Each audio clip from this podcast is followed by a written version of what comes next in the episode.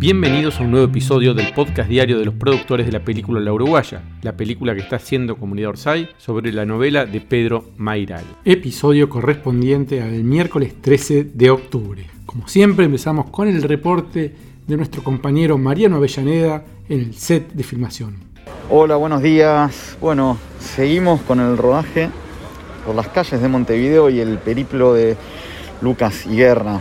Ya ahora ya están juntos, ya pasó su encuentro del Santa Catalina y siguen recorriendo las calles de Montevideo en las aventuras que se le vienen por delante y hoy tenemos de nuevo a nuestro querido amigo Cuco que va a estar participando en las escenas, así que bueno, vamos a estar filmando en las calles de Montevideo, eh, rezándole al clima y a la Pachamama y a todo para que nos ayude con el clima.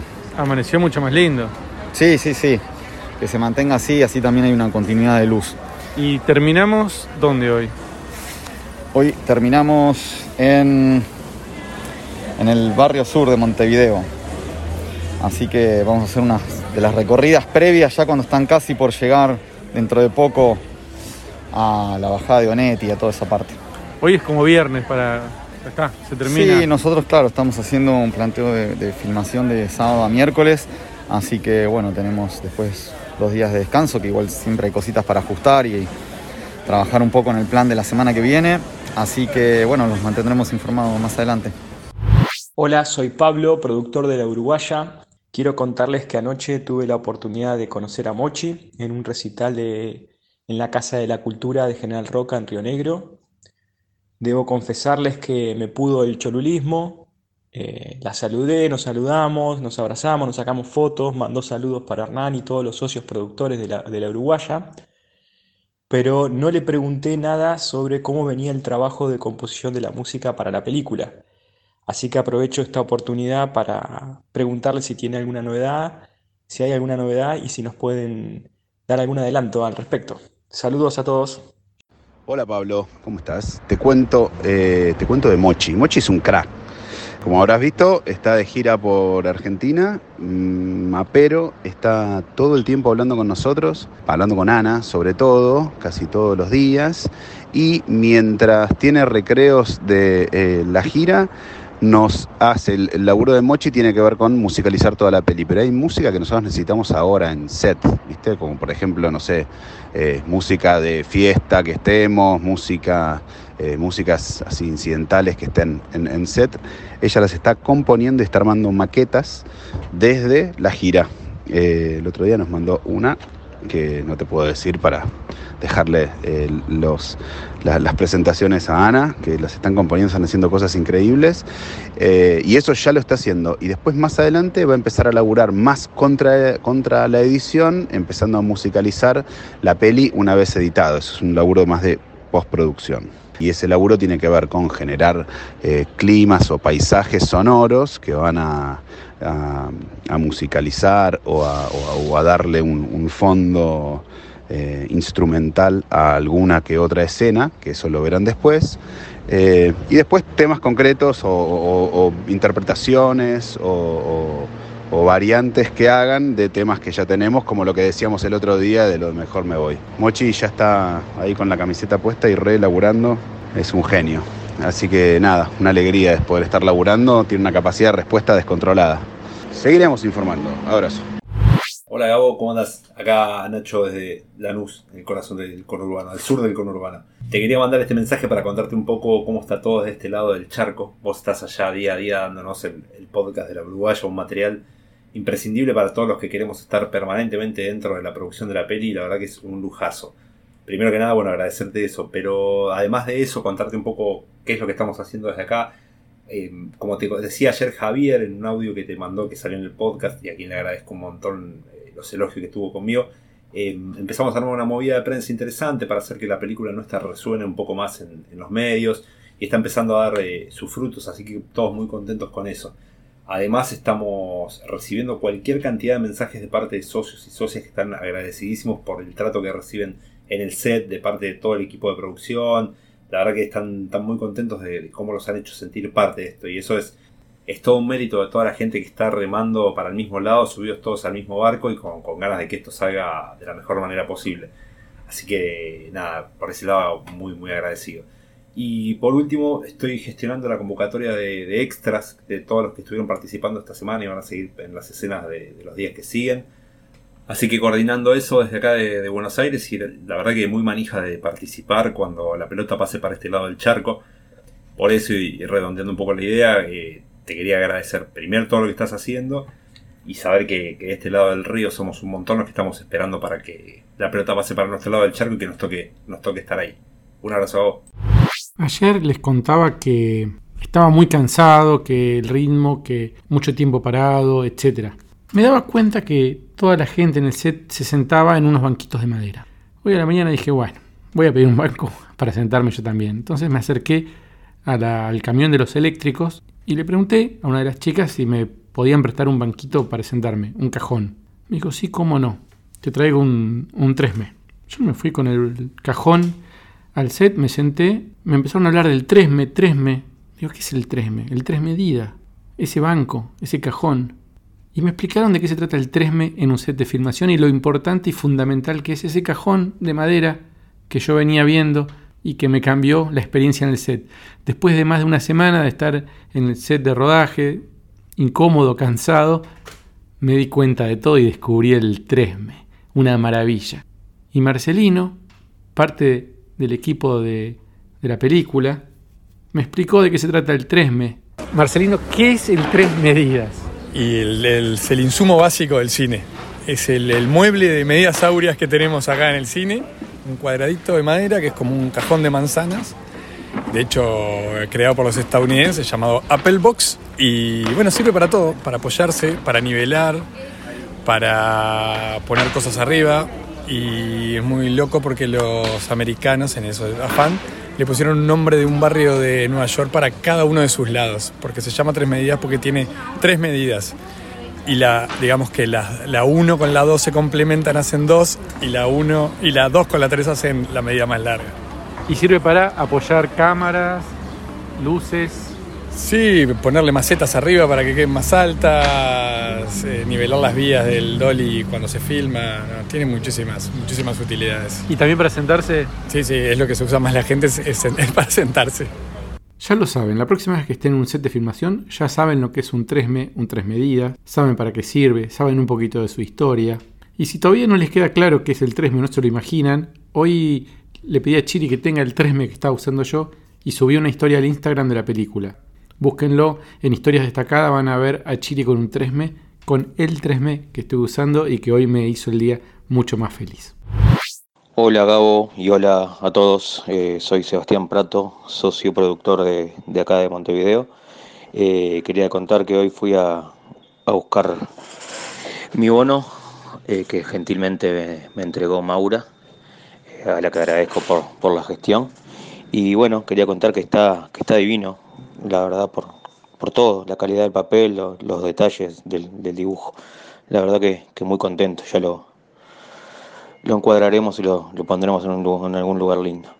Y bueno, contar también que se comunicó conmigo Nacho estos días para, para poder eh, asistir como extra, pero lamentablemente por, por temas de, horario de trabajo no, no, pude hacerlo, que me hubiera encantado, pero bueno, lo sigo, lo sigo siempre por, por Spotify y, también en, Instagram voy mirando las, las, imágenes que ponen y la verdad que, es como estar, estar ahí en el, día a día y agradezco, agradezco porque está, está de más. Bueno, aquí en ahí desde Brasil, primero felicitarlos bueno, por el increíble trabajo que están haciendo y hacérnoslo llegar y hacernoslo vivir a los que estamos lejos de forma tan cercana. Me encanta, es una experiencia realmente nueva para mí y creo que para todos los que venimos acompañando todo este proceso con ustedes y disfrutándolo. No me quiero extender. Bueno, quería hacer dos preguntas básicamente. Creo que vengo siguiendo con bastante atención todos los podcasts, pero me quedaron dos dudas. Esas, esos permisos que piden para filmar, aunque sea en la calle, ¿dónde los piden? ¿Un permiso para filmar en la galería? Eh, ¿A quién se le pide ese permiso para poder filmar? Y si no tenés el permiso, directamente no podés poner al equipo a, producir, a trabajar. Esa es una pregunta. Y otra es que nos eh, informen quién es la continuista, quién hace ese trabajo que es tan importante en el cine. Y estaría bueno que la entrevisten y que nos cuente un poquito más de cómo es eh, toda su labor que hace que sea importante y creíble la historia. Un abrazo, ya haciendo las valijas, en breve, más cerca. Hola, bueno, los permisos de filmación siempre para hacer cualquier actividad audiovisual tanto en la vía pública como en un lugar privado, hay que tener un permiso para poder filmar, para poder trabajar en ese lugar. Se hace como un alquiler de uso temporario y también tenés que tener un permiso de sesión de imagen para que ese lugar en el que estás filmando salga en la película. Con respecto a lo que son todos los lugares públicos, hay una oficina en Montevideo que se llama Locaciones de Montevideo. Es una oficina que se dedica a gestionar todos los permisos para todas las productoras y también son como el nexo que te vincula con tránsito y con distintas áreas de gobierno, porque depende de cada lugar donde vayas a filmar, es un área diferente. Y siempre hay que orientar los permisos al área que corresponde a cada lugar donde vas a filmar. Eso en el ámbito público. Y en el ámbito privado, si vas a filmar una casa, hay que hacer un permiso con esa casa, un contrato de filmación, de alquiler temporario para poder hacer uso del lugar para filmar y bueno, es muy, muy variado. Puede, puede ser cualquier lugar el que te toque filmar. Depende de la escena y depende del proyecto. En cada lugar donde vayas a filmar hay que obtener un permiso para poder trabajar y para poder después pasarlo en la película. Y además también hay que incluirlo dentro de los seguros, de responsabilidad civil, de responsabilidad contra terceros. Tienen que estar incluidos también las locaciones de uno filma. Bueno, espero haber aclarado la duda. Saludos. Bueno, mi nombre es Valentina, yo soy la continuista de la peli, la uruguaya. Trabajo en el equipo de dirección junto con la directora y la asistente de dirección y un poco también con el resto de las áreas porque mi trabajo consiste en hilar, por así decirlo, como los hilos de la historia y que todos vayan por el mismo camino para que la historia pueda ser verosímil y el espectador em, caiga en, en, el hechizo de la peli y que no haya ningún error que lo, que lo saque, que rompa con esa magia. Hoy contamos con nuevos socios productores que fueron extras en la película y esto nos contaban. Nicole. Fabián. ¿Cómo viene siendo la experiencia? Bueno, la verdad que divino, es, es increíble después de tanto escuchar y, y sentir este proyecto, estar acá con todos. Eh, una belleza, todo, todo como, como siempre comparten los demás, es tal cual, todo es disfrute. Yo un poco abrumado por, por todo el despliegue de la producción y bueno, el, el lugar donde estamos acá en mi convención. Este, la verdad que es muy lindo y una experiencia bastante buena. ¿Primera vez que son extras? Así es. Sí, totalmente. Y cuando dicen acción y ves todas las plaquetas y ves todo y decís, uy, esto es así de verdad, es, es muy increíble muchas veces como que estás como nervioso porque no sabes cuándo te toca este, y estás ahí al alpiste diciendo, bueno, está, ahora arranco. Yo lo, lo, veía por un reflejo de, de, un vidrio de una puerta y ahí me da cuenta que tenía que arrancar. Y nada, la verdad que muy lindo. No, y es cierto que, que es increíble, pero tanto eh, nosotros dos que nos tocó caminar media cuadra, es cierto que escena tras escena vas agarrando como disfrute, ¿no? Eso es lo que deben sentir los actores, ¿no? Porque al principio la cabeza te, te trabaja un poco y, bueno, y después te soltás y estás así, eh, fluyendo. Excelente. Bueno, chicos, muchas gracias por acompañarnos hoy. Ah, un placer. Gracias a ustedes. Mi nombre es Ramiro, soy socio coproductor de la película La Uruguaya. Me reporto desde Vic, provincia de Barcelona, en el centro de Cataluña. Bueno, quería aprovechar este espacio para, para agradecer por, por lo que están haciendo con los podcasts, por los posteos, por cómo nos mantienen informados a los, a los, socios coproductores. Y como que cada posteo, cada día que va pasando con el rodaje, que veo que sale todo bien, tan lindo, nada, se me llena el pecho de orgullo. Me encanta el laburo que están haciendo. Me encanta, me encantaría estar ahí. De hecho, de hecho, el otro día soñé que estaba en Montevideo y no, me levanté y seguí acá. Pero nada, estoy, estoy muy contento. La Uruguaya, una pequeña anécdota, La Uruguaya fue el último libro que yo leí antes de venirme a vivir acá. Por eso siento un tinte especial. Nada, fue una novela que me encantó y hoy poder participar de todo este proyecto me, me llena, me llena el pecho. Tenía una pequeña pregunta. Con respecto a los festivales, ¿cómo y cuándo se presentarían los festivales? ¿Y, y la presentación es antes o después o antes y después del estreno comercial. Bueno, si me pueden, una vez lo comenté en un posteo, es la primera vez que mando un audio. Eh, Orsay Producciones somos la escaloneta de las productoras audiovisuales. Ramiro, ¿cómo te va? Aquí, desde el barrio de Palermo, Montevideo, Uruguay, filmando, te respondo, atajo a la pregunta de festivales. Festivales es así, festivales son todos diferentes, ¿no? Hay festivales clase A, festivales eh, clase B. Los festivales clase A, que son cinco en el mundo, eh, que son San Sebastián, Cannes, Berlín, Mar del Plata, Venecia y me estoy olvidando uno, pero bueno, más o menos. Eh, generalmente las películas apuntan a entrar en esos festivales. Es requete contra difícil entrar, eh, hay muchísimo lobby y, se abren las inscripciones previamente eh, y generalmente hay preseleccionadores, nada, es, es un camino, es un camino que hay que hacer. Después de. En, esos festivales sí piden que sea la World Premiere, o sea que, la película no esté estrenada. Se estrena en esos festivales. A nosotros, obviamente, que estamos buscando eso.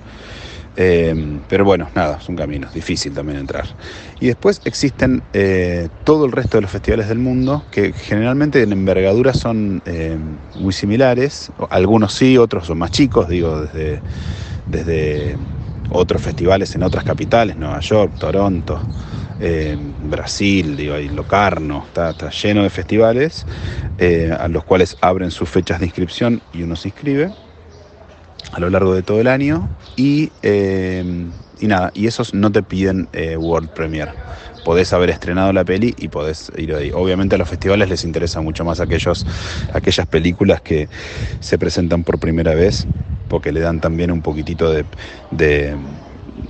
de, prioridad al, festival y los festivales eso les gusta. Em, bueno, creo que esa es la, la pregunta y la respuesta en general. Te mando un beso, espero que estés bien. De esta manera llegamos al final del episodio de hoy. No estoy seguro si mañana jueves y el día viernes voy a tener episodios del podcast o voy a descansar. Dependerá un poco cómo se den las dinámicas dentro del equipo. Espero que entiendan, fueron días de jornadas muy largas, donde todo el equipo estuvo muy exigido, donde se trabajó mucho. Lo que se está viendo es espectacular y el aprendizaje de todos nosotros como socios productores es también increíble en muchos niveles. Así que espero que estén disfrutando de esta cobertura y que pronto volvamos a encontrarnos en estos podcasts diarios. Seguimos desde Montevideo, socios productores será hasta mañana.